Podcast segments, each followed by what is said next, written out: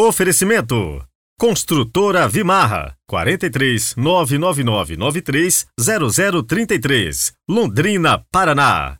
Grupo Predial Gestão e Contabilidade para Condomínios 3338 2055, Londrina.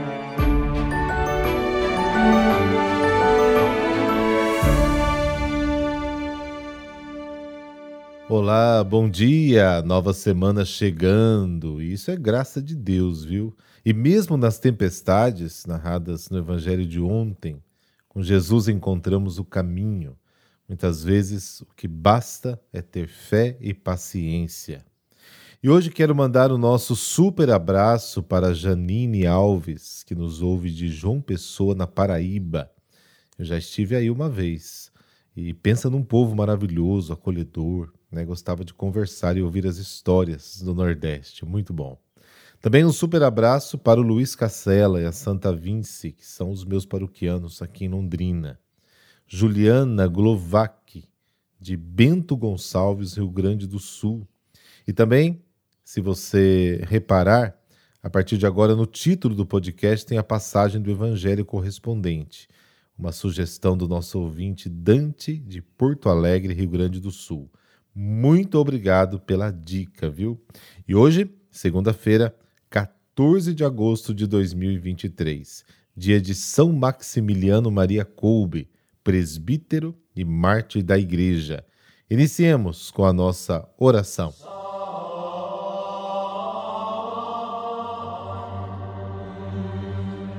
Pelo sinal da Santa Cruz, livrai-nos Deus, nosso Senhor, dos nossos inimigos. Ó Deus, inflamaste São Maximiliano Maria, presbítero e Marte, com amor à Virgem Imaculada, e lhe destes grande zelo pastoral e dedicação ao próximo. Concedei-nos por sua intercessão que trabalhemos intensamente pela vossa glória no serviço do próximo, para que nos tornemos semelhantes ao vosso Filho até a morte. Amém.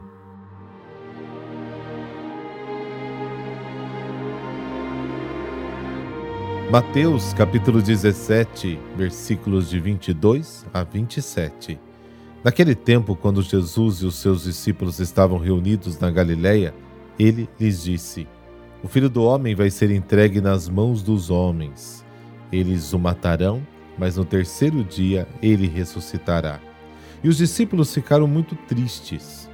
Quando chegaram a Cafarnaum, os cobradores de impostos do templo aproximaram-se de Pedro e perguntaram: o vosso mestre não paga o imposto do templo? Pedro respondeu: Sim, paga. Ao entrar em casa, Jesus adiantou-se e perguntou: Simão, que te parece? Os reis da terra cobram impostos ou taxas de quem? Dos filhos ou dos estranhos? Pedro respondeu: Dos estranhos. Então Jesus disse: Logo, os filhos são livres. Mas para não escandalizar essa gente, vai ao mar, lança o anzol e abre a boca do primeiro peixe que tu pescares. Ali tu encontrarás uma moeda. Pega então a moeda e vai entregá-la a eles, por mim e por ti. Palavra da salvação. Glória a vós, Senhor.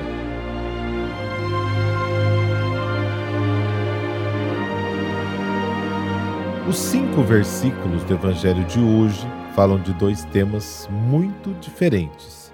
Primeiro, né, que é o segundo anúncio da paixão, morte e ressurreição de Jesus, e o segundo assunto que informam sobre a conversa de Jesus com Pedro sobre o pagamento de impostos e taxas no templo. Bom, o primeiro anúncio havia produzido uma forte reação de Pedro, está lá no capítulo 16 de Mateus. Ele não queria saber do sofrimento e nem da cruz. Jesus havia respondido com a mesma força: Vai para longe de mim, Satanás. Aqui no segundo anúncio, a reação dos discípulos é mais branda, menos agressiva. O anúncio produz, sim, tristeza. Parece que estão começando a entender que a cruz faz parte do caminho. A proximidade da morte e do sofrimento pesa sobre eles, gerando forte desânimo.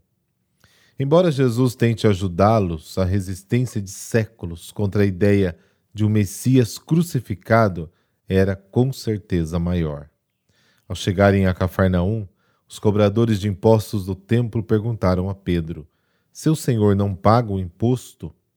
Pedro respondeu: Sim. Desde os tempos de Neemias, lá no século V a.C., os judeus que haviam retornado do exílio da Babilônia se comprometeram solenemente em assembleia a pagar os vários impostos e taxas para garantir que o templo continuasse funcionando e cuidar da manutenção tanto do serviço sacerdotal como da construção do templo. Neemias capítulo 10, versículos de 33 a 40. Pelo que emerge da resposta de Pedro, Jesus pagou esse imposto como todos os judeus.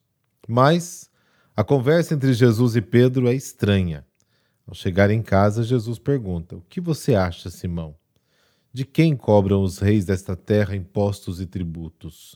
Dos próprios filhos ou dos estranhos? Pedro respondeu: Dos estranhos. Então Jesus diz: Então os filhos estão isentos. Isso provavelmente reflete uma discussão entre os cristãos judeus antes da destruição do templo no ano 70. Eles se perguntavam se deveriam ou não, agora como cristãos, continuar a pagar o imposto do templo, como eles faziam antes da conversão. Por causa da resposta de Jesus, eles descobrem então que não são obrigados a pagar este imposto. Os filhos estão isentos.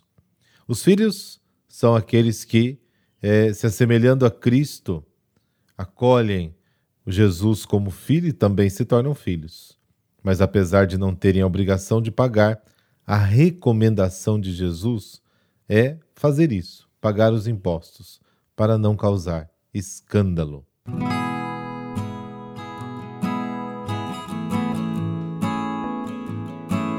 Hoje vamos conhecer a história de São Maximiliano Maria Kolbe.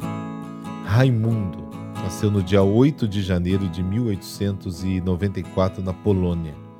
Mais tarde, no seminário, assumiu o nome de Maximiliano Maria Kolbe sua família era pobre de humildes operários, mas muito rica de religiosidade. Com apenas 13 anos, foi residir com os franciscanos. No colégio, foi um estudante brilhante e atuante. Nessa época, manifestou seu zelo e amor a Maria, fundando o apostolado mariano Milícia da Imaculada, que existe até hoje, inclusive aqui no Brasil. Concluiu os estudos em Roma, onde foi ordenado sacerdote. O carisma do apostolado de Padre Kolbe foi marcado pelo amor infinito a Maria e pela imprensa escrita e falada. Editou uma revista mariana, um diário semanal, uma revista mariana infantil e uma revista em latim para sacerdotes. Instalou uma emissora de rádio católica. Seu objetivo era conquistar o mundo inteiro para Cristo por meio da Maria Imaculada. Voltou para a Polônia e cuidou da direção do seminário e da formação dos novos religiosos. Em 1939, as tropas nazistas tomaram a Polônia. Padre Kolbe foi preso e enviado para o campo de concentração. Em agosto de 1941, por causa de um prisioneiro que fugiu do campo, foram condenados à morte outros dez prisioneiros. Essa era a norma.